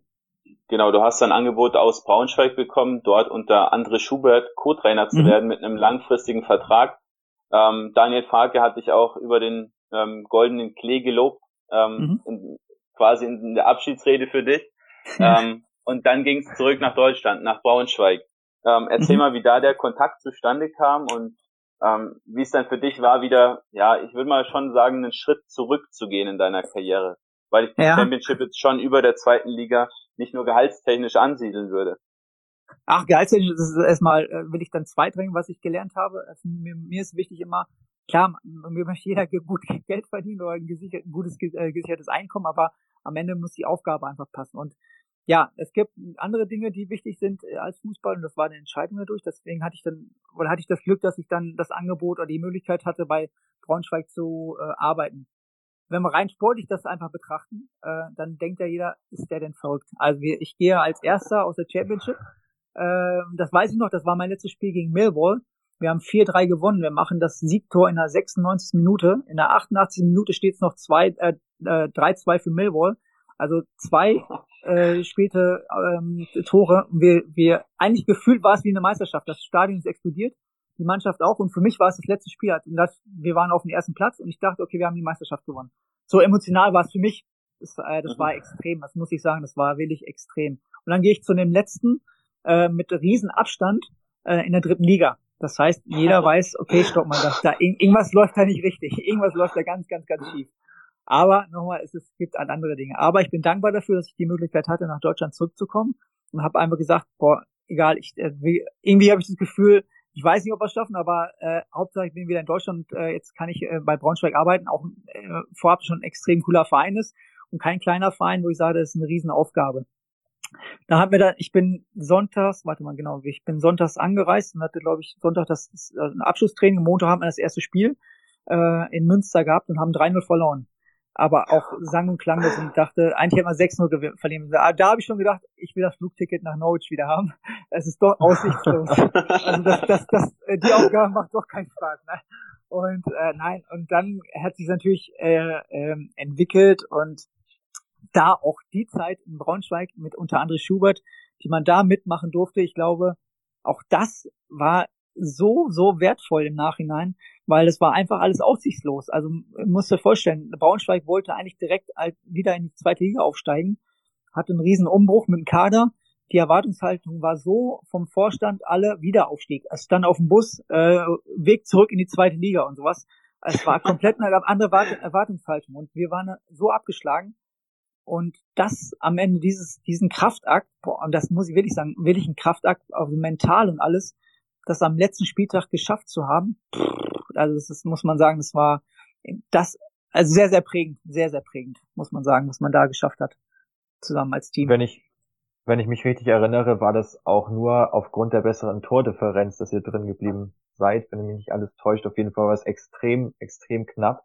Ähm, ihr habt im Winter, nachdem du schon da warst, noch einige Transfers getätigt, die sicherlich auch mit ein bisschen Risiko behaftet waren, weil ja Braunschweig schon mit einem anderen Resultat kalkuliert hat und dann doch nochmal sich auf vielen Positionen verstärkt hat mit doch sehr erfahrenen Spielern dann. Ähm, warst du in die Entscheidung damit eingebunden? Habt ihr es als Trainerstab auch so beschlossen, dass ihr da auch nochmal deutliche Veränderungen im Kader braucht? Ja, also wir haben bis Winter hatten wir äh, damals noch ganz gut gepunktet. Das heißt, es war nicht alles aussicht, so wir haben nicht jedes Spiel verloren. Das war ganz gut. Gerade das, das das Spiel in Cottbus haben wir gewonnen und das letzte Spiel, also das letzte äh, vor der Winterpause in Karlsruhe gegen den damaligen Tabellenführer haben wir dann auch noch 1-1 gespielt, also einen Punkt geholt. Es war Gold wert. Weil da war so ein bisschen so, okay, stopp mal, jetzt können wir im Winter einmal, will ich alles nicht auf Null stellen, aber komplett mal umdrehen den Kader nochmal in unseren Möglichkeiten, die sich da vielleicht ergeben. Und weil das ist, das ist wirklich die letzte Chance, weil es ergeben hat, wir kommen zur Kaderplanung äh, zu, in Sachen Typus. Also wir waren die jüngste Mannschaft bis dato, äh, hatten den jüngsten Kader. In der dritten Liga weiß jeder, wie wichtig Erfahrung auch ist, gerade in Drittliga-Erfahrung, wie wichtig das ist, wie die Liga umkämpft ist. wir hatten nur junge Spunde und die dachten, wir können jetzt ein bisschen Hacke Spitze 1, 2, 3 spielen. und ohne Körper. Und das, das funktioniert in der dritten Liga nicht. Deswegen hat André Schubert dann einfach beschlossen dazu, ist zum Vorstand gegangen, wir müssen jetzt den Kader komplett aufräumen. Das kostet so und so viel Geld. Vielleicht kostet auch ein bisschen mehr, aber das ist unsere letzte Chance. Sonst, wenn es nicht macht, werden wir absteigen. Also das war einfach ganz klar so kommuniziert. Und äh, dann hat der Vorstand gesagt, okay, wir haben Vertrauen. Ähm, es zeigt, dass gerade äh, durch die letzten Spiele, dass da was passieren kann. Macht es. Wir, ähm, wir geben euch dann gewisse Mittel zur Verfügung und äh, legt los. Und für uns war wichtig in die Identifikation mit Braunschweig, weil es die, die Fankultur extrem ja sehr sehr emotional ist. Das heißt, wir brauchen welche, die den Verein kennen. Wir brauchen der, die die dritte Liga kennen oder vielleicht auch eine zweite Liga-Erfahrung haben. Und somit haben wir den Kader zusammengestellt. Das heißt, wir haben Benny Kessel geholt, der den Verein kannte. Wir haben Jasmin Fetic geholt, der den Verein kannte. Bernd Nerich als Kapitän von St. Pauli geholt. Das war ein Riesentransfer. Und dann noch so zwei, drei jüngere potenzielle Spieler, wo wir gesagt, okay, wow, die, die sind jetzt gerade nicht von dem Umfeld so beeindruckt, sondern die kommen jetzt hier hin und drehen einfach auf und haben Bock hier bei Braunschweig was zu äh, äh erreichen. Und somit haben wir den Kader auf acht Positionen nochmal geändert. Und das waren dann wirklich acht Stammspieler gefühlt, äh, die wir dann dazugeholt haben. Und somit, das war auch der Schlüssel dann. Also es war äh, dann der Moment zu sagen, okay, es war natürlich keine Garantie, dass wir diese Punkte dann aufholen äh, äh, bis zum rettenden Ufer, aber es war einfach eine, äh, ja, eine Chance. Und wichtig war dabei, dass wir auch den Spielern vermittelt haben, ähm, zu sagen, ja, schaut mal, ihr müsst nicht jedes Spiel gewinnen. Also das, weil das ja so das Gefühl ist, wenn man so weit weg ist, heißt es, man muss jedes Spiel gewinnen. Wir haben einfach ein klares Ziel oder klare Ziele formuliert, haben es aufgestellt, so und so viele Punkte müssen wir holen am Ende. Es ging um 45 Punkte. Das war in den Reihen aus den letzten Jahren einfach immer das, das sichere Ufer. Und wenn wir das erreichen, dann ist alles gut. Und dann haben wir klare Zwischenziele äh, gesteckt, wie wir das erreichen, wie viele Gegentore wir kriegen dürfen, wie viele Auswärtsspiele wir geben müssen und so weiter und so fort. Ähm, mhm. Und ja, das war so, das war so ein Aufhangeln immer und nicht so das Gefühl, oh, stopp mal, wenn wir jetzt einmal verlieren, dann sind wir komplett raus. Nee, wir haben es dann Joker, Joker genannt. Wir hatten dann am Ende äh, fünf Joker in der Rückrunde. Das heißt, fünf Spiele durften wir verlieren, wo wir gesagt haben, ähm, dann ist alles gut. Also es geht trotzdem noch weiter, äh, wenn wir auch mal zwei Spiele verlieren. Zum Glück ist es nicht gekommen. Das heißt, wir waren immer auf einem aufsteigenden Ast, dass wir nie zwei Spiele hintereinander verloren haben. Und das war ja ein extremer, äh, extremer Spirit. Und da ging es auch wirklich nicht. Da reden wir nicht über Taktik, äh, wir Spielidee äh, implementieren. Das ging einfach nur um Überlegungskampf. Da war auch nichts irgendwie dann groß mit einstudieren, irgendwas, eine gewisse Art und Weise, ja, aber nicht komplett irgendwie äh, Spielzüge oder ein gewisses Positionsspiel eintrichtern. Da ging es um andere Dinge. Und ja, zu, zu, zu, der ja. Frage noch äh, bezüglich der ja. Entscheidung, bezüglich der Spieler. Ja, ich war involviert, das war auch gut, dass ich da ähm, nicht einfach als Co-Trainer daneben saß und abgenickt, sondern ich durfte auch meine Meinung mitgeben. André hat auch viel gefragt und hat ähm, auch gesagt, äh, guck du mal, lass mal dein Netzwerk laufen, ähm, was ist, was ist dein Gefühl, was braucht man noch und äh, ja, so kam es halt zustande und haben das im Geben und Nehmen gemacht. Aber am Ende, am Ende hat natürlich André alles dann in, äh, als Entscheider natürlich dann ausgehandelt und gemacht. Würdest du dann im Nachhinein sagen, dass eine ja ungenügende Personalplanung, Kaderplanung ähm, zum Saisonstart, also wie du schon gesagt hast, mit vielen jungen Spielern, ähm, auch technisch starken Spielern, da einfach ja zu optimistisch in die Saison reingegangen ist und es deswegen dann zu solchen Problemen kam oder wo würdest du das verorten? Ja, also ich, ich glaube nicht, dass da schon viel schief gelaufen ist. Zumindest haben sie, ich glaube, zu, zu schön gedacht. Also das ist dann, äh, hört sich dann schön an, dass man dann vielleicht diesen Kader zusammenstellt, denkt man, okay, jetzt steigen wir auf und dann haben, bauen wir den Kader nochmal in die nächsten zwei Reihe und lasst komplett was Neues entstehen. Diesen Gedankengang habe ich verstanden aber es ist halt, es, es ist nicht so gelaufen, wie, wie es laufen sollte. Und da glaube ich, das hätte man einfach manche Spieler, auch die den, den, ähm, den Verein schon kennen, ja, oh, da muss ich ganz wichtig, ich muss Mark Fitzner noch äh, benennen, äh, Vereinslegende eigentlich. Äh, ich weiß nicht, ob ihr den auch kennt, aber das ist so die Vereinslegende, ja, haben auch reaktiviert. War in der U23 noch äh, äh, tätig, aber das war so eine Identifikationsfigur und das, der hat einfach Braunschweig gelebt. Und der hätte einfach von Anfang an da schon bei sein müssen. Das wollte ich damit sagen, weil er einfach ja. junge Spieler vielleicht geführt hätte und den, den vermittelt hätte, hör zu, wir in Braunschweig müssen, wir müssen das verkörpern, wir müssen das gegenüber den, der, den Fans und dem Umfeld einfach mitgeben, dann werdet ihr bedingungslos einfach Unterstützung bekommen. Und das war von Anfang an nicht da. Das ist das Problem gewesen. Ich glaube, die Fans hätten auch weiter unterstützt und hätten auch richtig Gas gegeben, wenn einfach gesehen hätten, stopp mal, es sind jetzt keine Diven auf dem Platz, sondern es sind welche, die will ich hier was erreichen wollen. Und deswegen von den Charakteren war es einfach eine, ja, eine schlechte Zusammenstellung. Nach dem äh, Kraftakt ähm, mit dem letztlich erfolgreichen Klassenerhalt ähm, gab es das Angebot für André Schubert nach Kiel zu gehen, zu Holstein Kiel, was er auch angenommen hat. Ähm, gab es für dich auch die Möglichkeit, mit ihm zu gehen? War das auch eine Überlegung? Oder hattest du direkt quasi die Möglichkeit, dass du dann sein oder dass du dann in Braunschweig zum Chef befördert wirst? Wie, wie muss man sich das vorstellen? Wie war das? Hm. Das weiß ich auch noch ganz genau, wie es abgelaufen war. Ein Freitag. Äh, Montag war Vorbeinungsbeginn und Freitag rief mich dann Adrian dazu. Äh, anrief an, ich dachte, okay, wir sprechen jetzt mal über den, über den Montag, über den Songauftrag, was wir so machen. er so, äh, ja. dazu, Christian, ich rede nicht lange heiß Brei, ich gehe. Ich so, wie? Ja, ich habe ein Angebot aus Kiel, äh, ich gehe. Ich so, okay. Äh, und er so sofort, ja, hast du, äh, ich will dich auch gerne mitnehmen. Ich so, pff, und dann habe ich auch so, also ich habe sofort gesagt, nee, eigentlich will ich nicht gehen, weil das muss man so verstehen, was wir da erreicht haben in der in der Saison, den, den Klassenerhalt, das, das war so eine emotionale Bindung für mich persönlich, wo ich sage, nee, irgendwie fühle ich mich jetzt gerade so wohl und die Fans sind so dankbar, dass wir irgendwie da sind, ähm, dass wir das geschafft haben. Das möchte ich gerne weiter begleiten. Und für mich war dann klar, stopp mal, ja, auch als Co-Trainer will ich es auch weiter begleiten, aber ich wollte einfach dem Verein ja, in dem Moment treu bleiben und einfach da mhm. bleiben, weil es einfach so emotional war. Und habe ich gesagt, nee, ähm, kann ich mir nicht vorstellen. Ich will jetzt nicht auch nicht wieder umziehen und alles, sondern ich möchte einfach dem Verein jetzt dabei bleiben. Ich möchte hier was was entwickeln. Und, und er sagt ja, okay, kann ich verstehen, kann er verstehen, dann weiß er Bescheid. Und dann auch nachmittags kam schon ein Anruf vom Verein, hatte gesagt, ja, du hast schon bestimmt schon mit André gesprochen. Ich so, ja, habe ich. Ähm, hör zu, wir würden dir gerne die Möglichkeit geben, dass du bei uns äh, Cheftrainer wirst. Ich so, okay. äh, ich so, ja, äh, auch da sofort aber das Signal, klar, also machen würde ich sofort machen. Ähm, der hat gesagt, ja, wir müssen das dann noch in allen Gremien noch bestimmen oder besprechen. Aber ähm, die Tendenz oder ähm, ja, dass das Feedback aus der Mannschaft ist da, dass es auch für, ähm, für dich ausgesprochen wird. Ich so, ja, okay, das, das würde ich dann natürlich gerne machen. Und somit kam halt das Angebot, als äh, Cheftrainer da zu agieren. Ja, wirklich ähm, sehr extrem interessant, finde ich, ähm, wie das so doch sehr schnell dann auch zustande kam, dass du da auch mhm. äh, wahrscheinlich gar nicht unbedingt mit gerechnet hast. Nein. Das jetzt ein bisschen durch, äh, dass du da auch die Chance bekommst, dann eben selbst ähm, zu gestalten. Ähm, was waren so deine ersten Gedanken? Also hast du ähm, vielleicht auch, ja, also bist wahrscheinlich mit sehr viel Enthusiasmus rangegangen, aber gab es für dich auch Punkte, wo du dir Sorgen gemacht hast oder Punkte, wo du noch etwas, ähm, ja, wo du dir halt nicht ganz sicher warst, wie du gewisse Sachen angehen sollst? Was ja, so also auf einer Seite, genau, ich war, Momente? ich war zwischen, ich stand so zwischen zwei Stühlen. Auf einer Seite sagte ich, wow, sehr cool, jetzt ist es endlich soweit, was ich eigentlich mal gerne schaffen wollte. Ähm, eigentlich mit 40 habe ich es mir als persönliches Ziel gesetzt.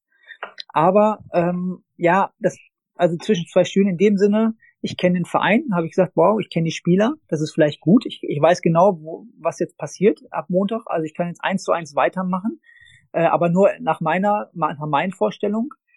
Aber auch andersrum dachte ich, mein, hm, ist auch irgendwie, glaube ich, nicht, nicht so einfach so zu sagen, okay, von Co-Trainer in die Cheftrainerposition zu kommen.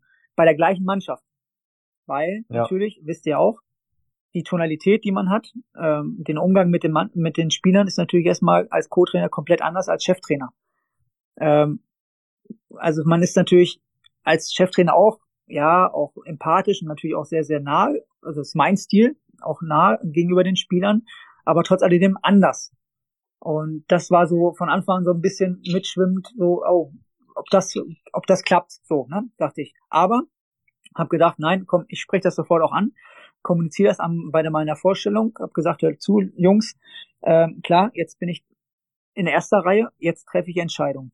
Ich werde als Mensch nicht anders sein, aber ich werde als Trainer jetzt anders sein. Das müsst ihr einfach verstehen. Und es hat nichts damit zu tun, dass ich jetzt als Mensch anders denke oder andere Werte habe oder jetzt auf einmal äh, ähm, den großen Macker raushängen lassen möchte. Darum geht es gar nicht. Es geht einfach nur darum, dass ich jetzt Entscheidungen treffen muss, dass ich jetzt auch mal deutliche äh, Ansagen machen muss und nicht alles auf einer freundlichen Basis, sondern dass ich meine Spielvorstellung einfach jetzt auch durch oder meine Spielidee durchsetzen möchte.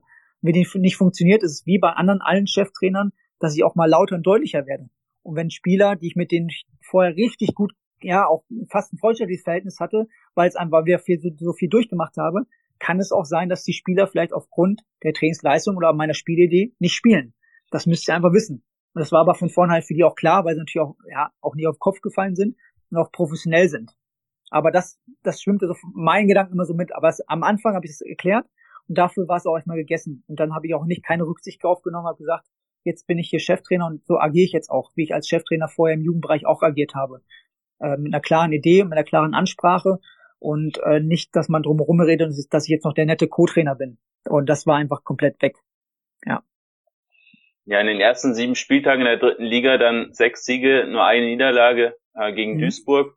Mhm. Ähm, ja, eine Top-Bilanz und nach 16 Spielen waren es 26 Punkte. Also mhm. für oder im Vergleich zum Vorjahr ja wirklich eine tolle Steigerung ähm, mhm. mit einem recht ähnlichen Kader doch. Und mhm. dann kam trotzdem die Entlassung. Ja, genau. Äh, ja, das ist für viele natürlich unerklärlich und für mich jetzt auch äh, auch immer noch äh, natürlich nicht schön und unerklärlich, aber wenn man es natürlich auch so blicken kann von Vereinsseite auch dann verständlich, weil äh, Braunschweig hatte das Jahr davor die den extremen Anspruch aufzusteigen. Sofort wieder in die zweite Liga, weil Braunschweig eigentlich ein kompletter Zweitligist ist. Vom Umfeld her, von der Fanbase her, von den, von den Infrastruktur ist einfach eine Zweitligist. Ähm, das war deren Anspruch vom Verein. Die Verantwortlichen kennen das natürlich alle, nur in fast Zweitliga-Bereich. Kaum einer kennt von denen den Drittliga-Alltag noch. Äh, deswegen, ja, haben wir einen super Start gehabt, machte mir natürlich äh, erstmal die Arbeit einfacher, um mal auch einen gewissen ja, erstmal eine Ruhe zu haben, auch weiter zu arbeiten. Aber dann natürlich die Erwartungshaltung ist natürlich gestiegen, äh, was ich natürlich auf einer Seite natürlich verstehe, weil ich sage, wenn man sechs Siege holt aus sieben äh, Spielen, denkt man schon, wow, was müssen wir eigentlich so machen in der Winterpause vielleicht, um halt komplett dran zu bleiben oder was müssen wir eigentlich machen, äh, um jetzt äh, willig aufzusteigen.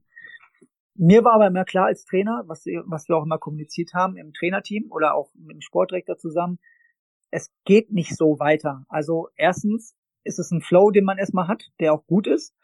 Ähm, aber wir, wir haben all die, die Spiele auch nicht alle so souverän gewonnen, wie, äh, wie, wir, wie wir uns das vorstellen. Die Ergebnisse sind da, aber die Leistung war jetzt nicht so überragend, wo man sagt, dass, oder man konnte nicht vermuten, dass es so weitergeht als Trainer, als sportlich Verantwortlicher. Das haben wir so kommuniziert und man merkte auch, dass von Spiel zu Spiel der Gegner sich, Gegner sich natürlich auch angepasst hat auf unseren Sp äh, Spielstil. Das heißt, wir mussten natürlich dann anders agieren, konnten nicht unseren Spielstil in den, aus den ersten sieben Spielen spielen und mussten natürlich ein bisschen anders agieren. Und äh, dass da natürlich so ein bisschen Anpassungsmöglichkeit oder Anpassungsdauer äh, äh, Zeit in Anspruch nimmt, war doch klar für, für, für uns Trainer und für die Verantwortlichen. Äh, aber nichtsdestotrotz war dann die Erwartungshaltung, nein, stopp mal, jetzt müssen wir die Chance wahrnehmen. Wir wollen dies Jahr gerne hoch. Ähm, die Zielsetzung wurde dann äh, intern ein bisschen geändert aufgrund des guten Starts und somit kam halt die, dann die Trennung. Wurde dir da deine Teamführung zum Verhängnis, weil du dich ja selbst auch als charismatischen Leader bezeichnest mhm. ähm, und hast da einfach vielleicht, also ich könnte könnte ich zumindest mir vorstellen, äh, dass es wahrscheinlich gerade wenn du in so eine Phase reinkommst, wo es nicht so gut läuft, du vorher auch ein sehr enges Verhältnis zu den Spielern hattest, dass das Vertrauen da einfach ein bisschen, ja, dass du einfach da hättest sehr ja harsche Anweisungen vielleicht geben müssen. Das wurde zumindest auch von einigen Medien so hier in Anführungsstrichen vorgeworfen. Mhm. Ähm, mhm. Kannst du ja auch mal selber ein bisschen reflektieren. Ja klar, natürlich. Nein, also war. natürlich macht man sich dann Gedanken, wenn man das in dem, in dem Moment sowas liest.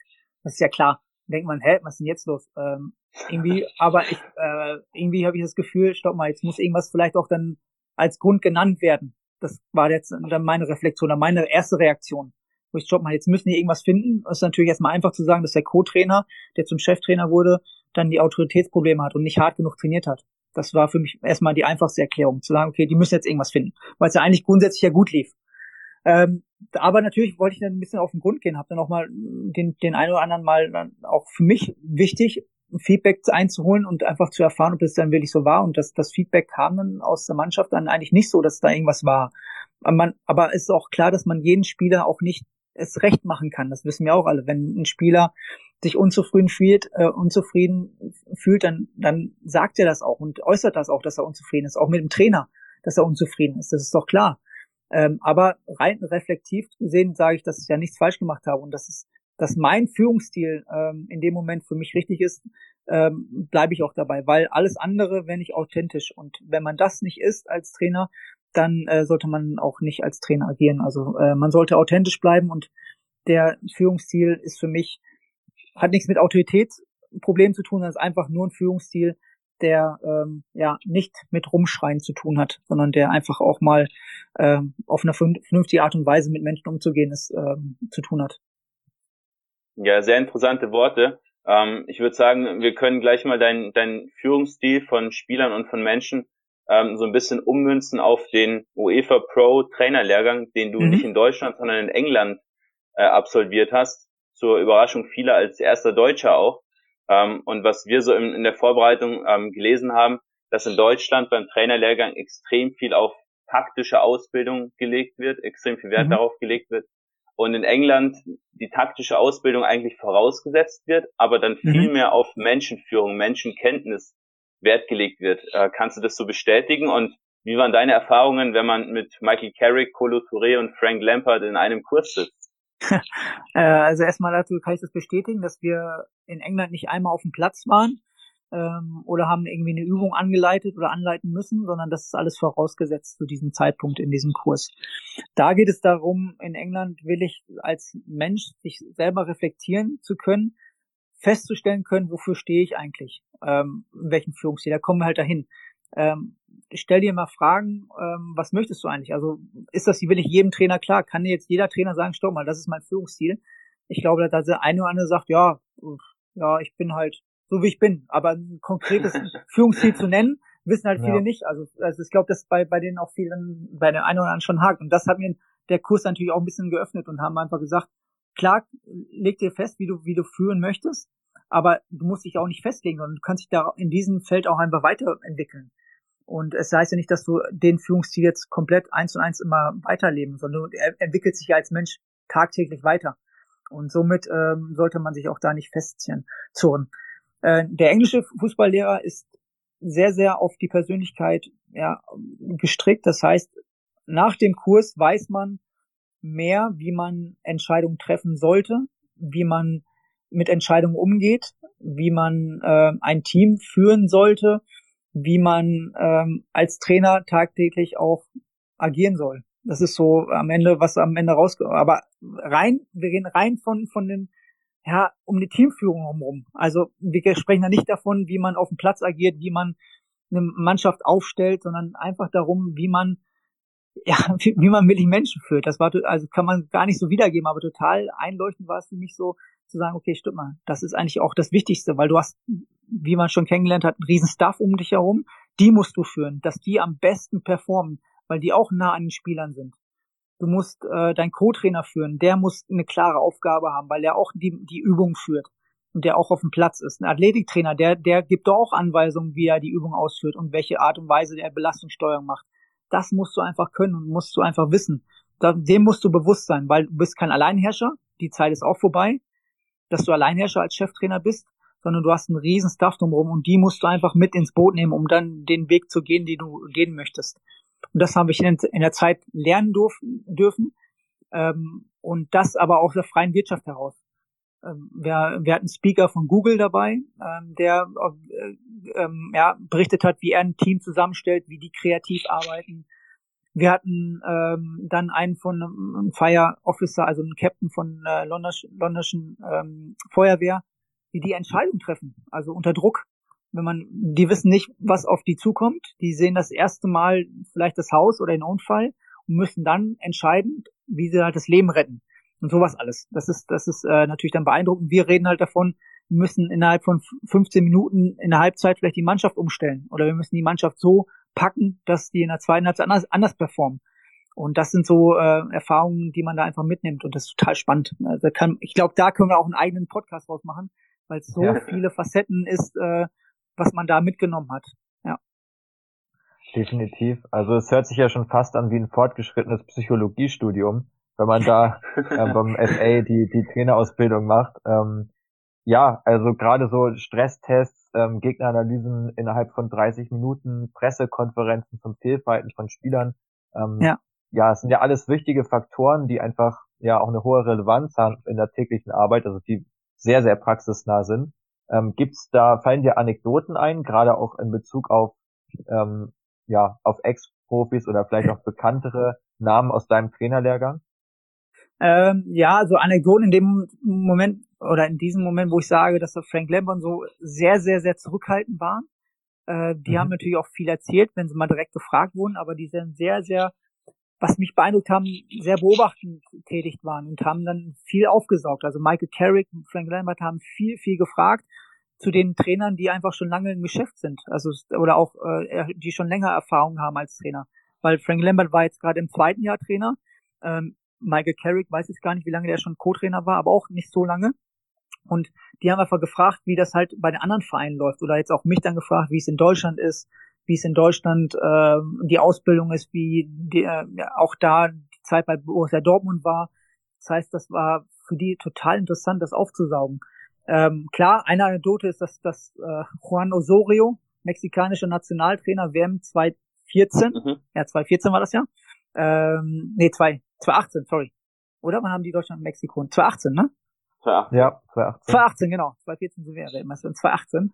Ähm, da hat er mir dann immer wieder gesagt, ähm, ich wusste, wie ich euch knacke. Ich wusste, wie ich die Deutschen einfach schlage. Ihr wart so schlecht im, äh, im Konterspiel. Ihr seid nicht aufgerückt. Wir hatten keine Rechtsverteidigung gehabt.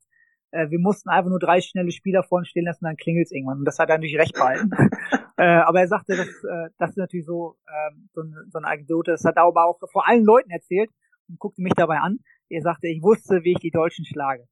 Und ja, das, äh, das war natürlich äh, für mich dann kein schönes Gefühl, aber für ihn, ja, und aber da, auch da, das mitzunehmen, wie er ein, ein Turnier vorbereitet hat, wie er Mannschaft führt, gerade so als erfahrener, auch älterer Mensch, wie der äh, auch also südamerikanisches Denken ist auch nochmal komplett anders als europäisches Denken.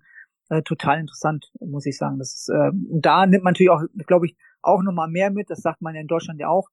Die Gespräche abends oder Gespräche neben dem Platz, neben dem Kurs sind natürlich auch nochmal befruchten, weil das ist natürlich komplett aus der Praxis. Ja, absolut. Also ob es in, ob's in Südamerika überhaupt Taktiken gibt, wage ich auch mal zu bezweifeln, nachdem ich da auch schon ein paar Spiele live vor Ort gesehen habe. Ähm, nee, ja. aber hast du natürlich, hast du natürlich recht damit, so eine komplett andere Denkweise mit reinzubekommen, hast du halt jetzt, wenn du in Deutschland diesen Kurs machst, natürlich nicht. Ähm, und deswegen hast du dich auch während deiner Zeit in Norwich auch dafür entschieden, den Kurs in England zu machen, weil es eben für dich die richtigen Parameter abbildet, oder? Absolut. Absolut. Also das war erstmal ähm, eine große Entscheidung, weil ich weiß, ja, taktisch kann ich bestimmt auch oder definitiv noch was dazulernen, aber ich möchte gerne einfach mal weg davon, weil ich weil immer man mitbekommt, dass Man-Management als Cheftrainer im Profibereich das A und O ist. Was ich auch mal kennengelernt habe, Daniel hat eine klare Idee gehabt, die hat er vermittelt, aber die größte Aufgabe war das Drumrum. Das heißt, die Arbeit mit den Medien, das Arbeit mit, den, mit dem Team, dass du die auf einer Spur bringst, dass die dir folgen, dass die dir sagen, das ist der Weg, den wir gehen wollen und äh, dass die einfach ja einfach eine Beziehung aufbaust. Das, da muss ich, da will ich drin wachsen, da will ich, oder möchte ich drin wachsen, das ist, weil ich sage, das ist immer noch das Elementare. Ähm, Fußball vermitteln sollte man können als Trainer.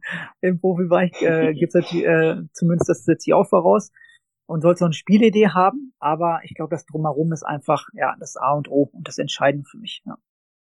Und äh, die der der ähm, die Belastung ist natürlich einfach natürlich geringer als in Deutschland. Wir hatten acht Blöcke, die waren äh, im Abständen von drei Monaten finden, fanden die statt. Und in Deutschland ist es ja so, dass man von Montags bis Mittwochs immer dann äh, in Hennef ist. Haben sie jetzt ein bisschen geändert.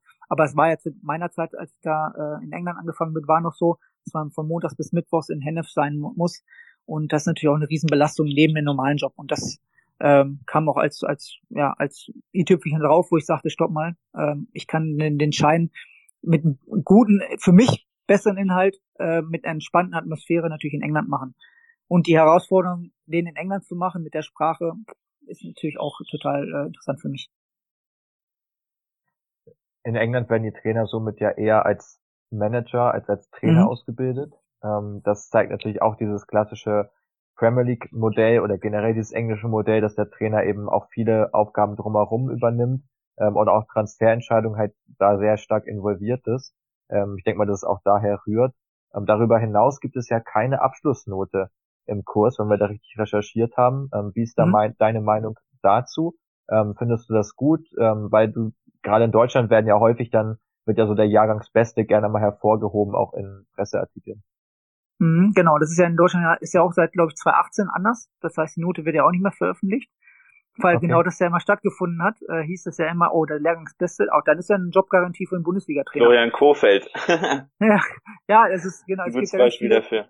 Ja, genau. Es gibt ja immer, ähm, man hieß, oh, wenn der Lehrgangsbeste ist, dann wird er auf jeden Fall Bundesliga-Trainer. Oder muss er werden.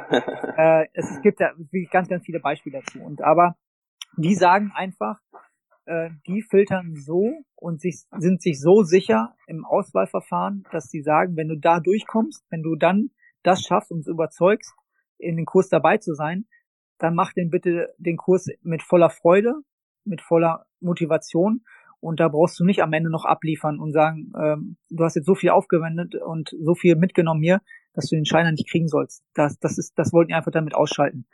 Die, am Ende gibt's eine Abschlussarbeit, Du musst einfach nur gut mitarbeiten während der Zeit, wegen den Blöcken. Du musst äh, zwischen den äh, Blöcken die Hausaufgaben machen, die du bekommst und am Ende die Abschlussarbeit gut performen. Wenn du das machst, das reicht für die am Ende vollkommen aus, weil die sagen, komm erstmal durch den Bewerbungsprozess. Wenn du das schaffst, dann sind wir auch überzeugt, dass du entscheidend verdienst. Ja, interessant. Also nochmal ganz ein anderer Aspekt wie jetzt in Deutschland. Ähm, und mit dem Bewerbungsprozess, ja, da haben wir auch äh, so ein paar Facetten gelesen mit, Bewer mit Bewerbungsvideos, Drehen etc.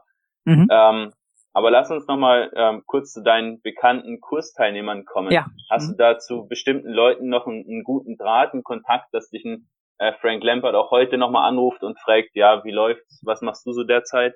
Und ich habe auch gehört, es gab noch gar keine Abschlussfeier aufgrund von Corona. Genau, die gab's noch, die steht auch, die ist auch noch offen, die werden wir auch definitiv durchziehen. Wir wissen halt noch nicht wann, aber die werden wir noch persönlich machen. Das ist äh, ganz klar äh, kommuniziert. Äh, mit Frank hatte ich tatsächlich noch, ähm, zu, na, wann war das im zuletzt im Mai, Juni Kontakt, also bevor die Saison zu Ende war, weil ähm, weil es da vielleicht eine Möglichkeit gehabt, gehabt hätte, das vielleicht nochmal da tätig, äh, ja, oder als bei Chelsea zu arbeiten, hat sich aufgrund von Corona zerschlagen. Ähm, das heißt, da war aber das, der Kontakt kam von ihm. Also ich bin jetzt nicht so ein Typ, der jetzt äh, dann den den Ex-Spielern hinterher rennt und sagt, oh, hör mal zu, jetzt möchte ich aber gerne mal vielleicht ein Jobangebot und äh, ist doch so toll, du bist so toll.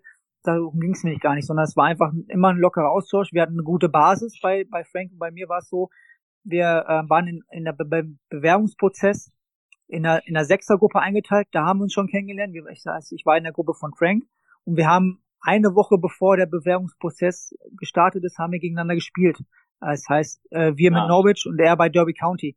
Und somit war die ja, Gesprächsbasis ganz gut. Und während des Kurs war es so, dass dann halt Christian Pulisic dann natürlich dann bei Chelsea war.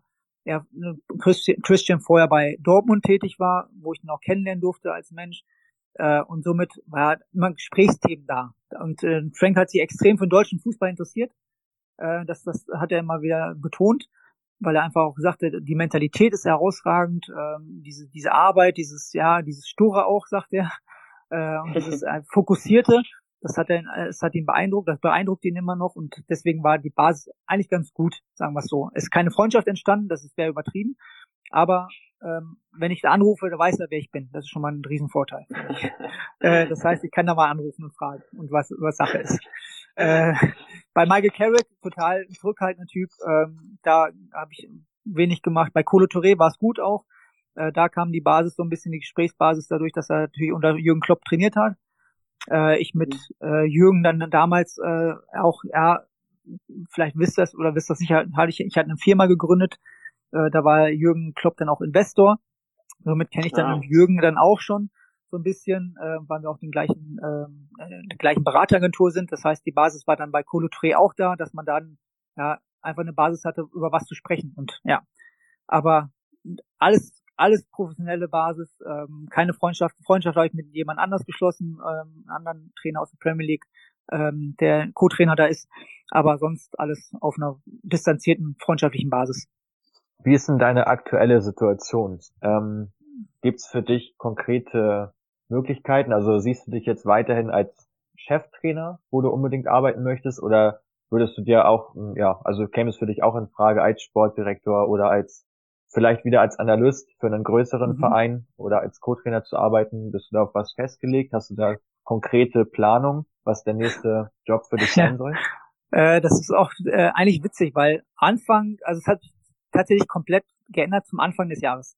Anfang des Jahres war ich so ein, so ein Alpha-Tier, sagte, stopp mal, ich muss jetzt wieder einen schnellstmöglichen Drittligisten haben und ich will mich sofort beweisen und sagen, stopp mal, das war alles ungerecht, was da passiert ist. Ich, ich zeige es euch allen. Das war so mein erster Impuls. Mit der Zeit merkte man, klar, Corona merkte man extrem, gerade so im Frühjahr, weil da das Trainerkarussell nicht, sich nicht gedreht hat. Dachte ich, okay, stopp mal. Ähm, ich glaube, das wird jetzt eine, eine andere Phase, eine andere Zeit. Es wird nicht so einfach, wieder ähm, den, den Trainerbereich kennenzulernen oder, oder einen Trainerbereich ab, arbeiten zu dürfen. Und die Zeit hat mir äh, auch geholfen zu sagen, stopp mal, was willst du eigentlich in den nächsten Jahren? Was, wo willst du dich eigentlich in fünf oder zehn Jahren sehen? Willst du immer auf dem ähm, Schleudersitz sitzen? Möchtest du immer jede Woche beurteilt werden? Ähm, auf einer Seite ja, weil es einfach total interessant ist und emotional ist. Auf der anderen Seite ist aber so ein, auch da durch die ja, familiären Bedingungen und durch das Sicherheitsdenken einfach auch gegeben, sagen, stopp mal, eigentlich müsstest du im Fußball oder im Fußball länger treu bleiben und dein Bestmöglichstes natürlich geben und nicht jede Woche vielleicht um deinen Job bangen. Somit sage ich, dass ich da in zwei Wegen arbeite. Klar, Trainer, wenn jetzt was kommt, bin ich natürlich offen dafür. Ich hatte vor, wann was, zehn Tagen war es mit Barnsley, englischer Zweitligist, war ich sehr, sehr weit. Unter den letzten dreien Hätte ich gerne gemacht, weil es auch da eine riesen Herausforderung gewesen wäre, total interessant.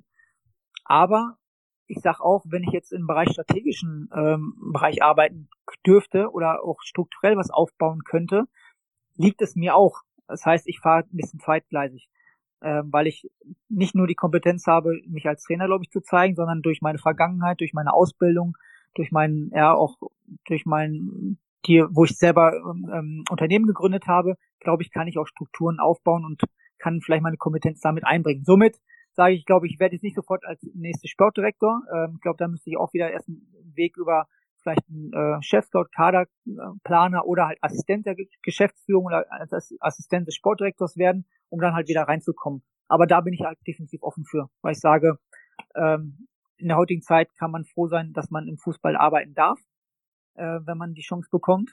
Und man muss überlegen, wo man sich dann, wo man sich einfach sieht und welche Kompetenzen man am besten einsetzen kann. Und das, äh, da bin ich, glaube ich, aktuell ziemlich klar, was ich möchte. Ja, Barnsley ist ein gutes Stichwort. Du hast es gerade schon äh, quasi selbst geleakt. Nicht, dass wir hier mhm. irgendwelche Sachen verraten, die, ja. die nicht an die Öffentlichkeit geraten sollen. Ja. Ähm, aber war ja auch in den Medien, also von daher ja, alles gut. Genau. Ähm, ist es jetzt während Corona schwieriger, denn einen Job zu finden? Und wenn, bist du dann noch offen fürs Ausland, wieder England, wie jetzt Barnsley? Äh, Wäre das für dich auch mit der in deiner Familiensituation, du hast eine Tochter, äh, würde das alles für dich passen, in Ordnung gehen? Oder denkst du dann schon, ja, lieber, lieber Deutschland, zur Not aber auch ins Ausland? Und welches Ausland? Also, ich sag mal, ja, ich glaube, Corona macht es nicht einfacher. Ähm, man sieht ja auch erstmal, ich glaube, der, der, der Trainerzyklus kommt natürlich wieder. Also das, das, das, das glaube ich schon. Aber es, es, es verschiebt sich natürlich alles anders ein bisschen. Die, die Saison ist später gestartet. Ähm, das heißt, jetzt ist alles zwei, drei Monate später. Jetzt sind wir schon November. Normalerweise wäre jetzt schon die erste Entlassungswelle hinter, hätten wir schon hinter uns. Das Karussell wird sich schon wieder drehen. Das ist alles jetzt noch sehr, sehr, sehr ruhig. Und ich glaube, der eine oder andere Verein hat jetzt auch vielleicht mehr Vertrauen oder schenkt dem Trainer einfach mehr Vertrauen und zu zeigen, stopp mal, wir können uns das vielleicht gar nicht leisten, jetzt wieder einen Trainer rauszuschmeißen, weil wir einfach auch fehlende Einnahmen haben. Somit vertrauen wir dem jetzt einfach und sagen, wir setzen das ganz klare Signal, stopp mal, nein, wir müssen jetzt da durch und wir werden auch, äh, die Spieler müssen jetzt dann vielleicht auch mal zeigen und haben jetzt nicht die Ausrede und sagen, wir wollen einen neuen Trainer, sondern jetzt hat der, der Trainer einfach willig die Macht zu sagen, stopp mal, lass uns doch einfach jetzt hier mal willig äh, den Weg gehen und den bestmöglichen Erfolg zu erzielen. Und offen bin ich ja, anfangs äh, habe ich auch erst beschränkt, so ein bisschen auf Deutschland, aber ich glaube, um halt im Trainerbereich oder generell im Fußball arbeiten zu dürfen oder auch zu wollen, muss man dann ein bisschen offener sein. Und es ist abhängig davon, wie alles dann, äh, ob es passt, ähm, die ganzen Rahmenbedingungen, nicht nur finanziell, um Gottes Willen, nicht, das, das möchte ich nicht an finanziellen Dingen festmachen. Die ganzen Rahmenbedingungen müssen passen. Und da ist dann, aber wenn das passt, ist auch Ausland eine Möglichkeit, ja. Aber England nur oder also nee, auch andere. Auch, also auch, auch, auch andere. Also ich finde Holland okay. total spannend. Holland, mhm. Belgien ähm, oder auch skandinavische Länder. Also Skandinavien mhm. ähm, in der ersten Liga, die sind natürlich noch nicht so auf aus, ausländische Trainer fokussiert. Die holen sich viele skandinavische Trainer noch.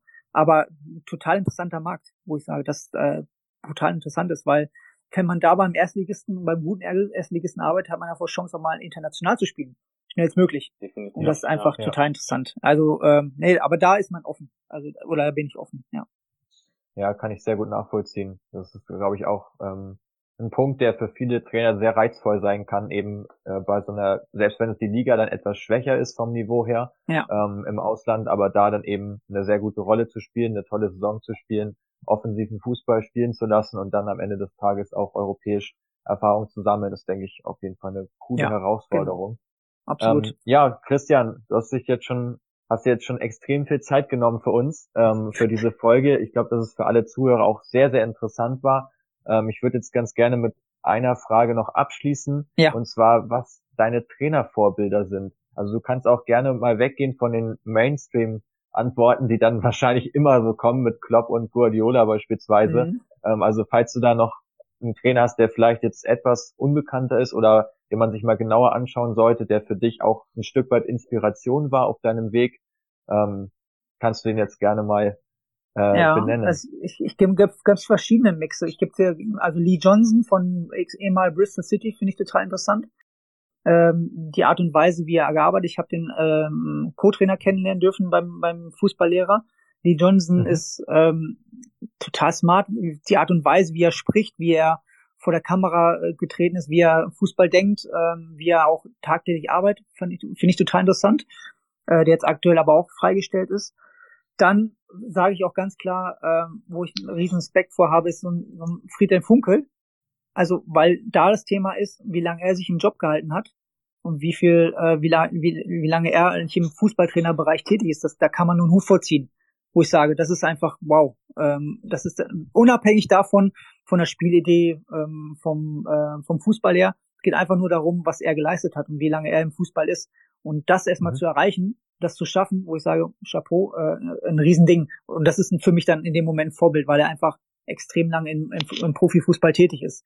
Und sonst ähm, gibt's nicht direkt Vorbilder. Also man hört sich viele Dinge an. Ich nehme dann lieber Vorbilder so rein aus weg von äh, vom Fußball, sondern mehr auf Persönlichkeiten, die was Großes erreicht haben. Das heißt, die große Firmen äh, ähm, geschaffen haben, die ein großes Business erstellt haben, wo ich sage, das sind halt Big Player, wo ich sage, da kann man halt viel von lernen in Sachen Teamführung, in Sachen Vision aufstellen, in Sachen Strategie erstellen, wo ich sage, da, da gucke ich lieber rüber, als jetzt nur äh, im Fußballbereich.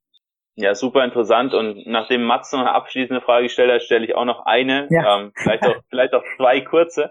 Ja. Ähm, und zwar dein Lieblingssystem. Ich habe gesehen, bei Braunschweig hast du gerne ein 4-2-3-1 gespielt. Mhm, ja. ähm, Mats und ich sind da immer wieder am diskutieren, was das perfekte, das ideale System ist, aber wir sind dann noch auf keinen grünen Zweig gekommen. Vielleicht kannst du uns da ein bisschen weiterhelfen, ähm, ja. ob es überhaupt ein System gibt, was, ähm, wenn möglichst wenige Schwächen hat.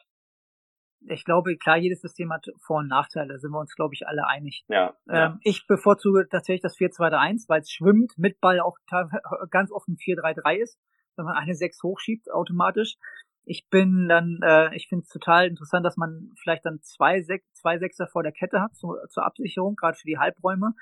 Ähm, und ich finde, ins 4-2-3-1 kann man ja mit dem Ball gut agieren und man kann alle Räume gut, richtig gut besetzen. Man kann meistens auch mit drei Spielern die, die, die Viererkette äh, beschäftigen, was extrem gut ist, anstatt, man sagt ja immer auch, man muss ja eigentlich mit zwei Stürmern spielen, weil man hat man mehr Druck auf der ja. Kette. Aber im 4-2-1 kannst du es perfekt machen, um halt das Zentrum äh, gut zu besetzen, die Halbräume zu gut besetzen. Es ist immer spielerabhängig, das weiß ich auch. Aber es ist einfach auch für mich in dem Moment einfach für mich das Gefühl, stopp mal in dem Moment, äh, in diesem System fühle ich mich mit dem Ball und gegen den Ball sicherer. Alles klar. Christian, vielen Dank für deine Zeit. Wir hoffen, dass euch Zuhörern dieses Interview wirklich sehr gut gefallen hat. Uns hat super viel Spaß gemacht. Es war eines der interessantesten Gespräche, die wir bisher für Create Football geführt haben, weil eben so viele verschiedene Facetten des Trainerberufs ähm, und auch des englischen und deutschen Fußballs darin enthalten waren. Wir hoffen, dass ihr auch beim nächsten Mal wieder einschaltet. Bis dahin, ciao.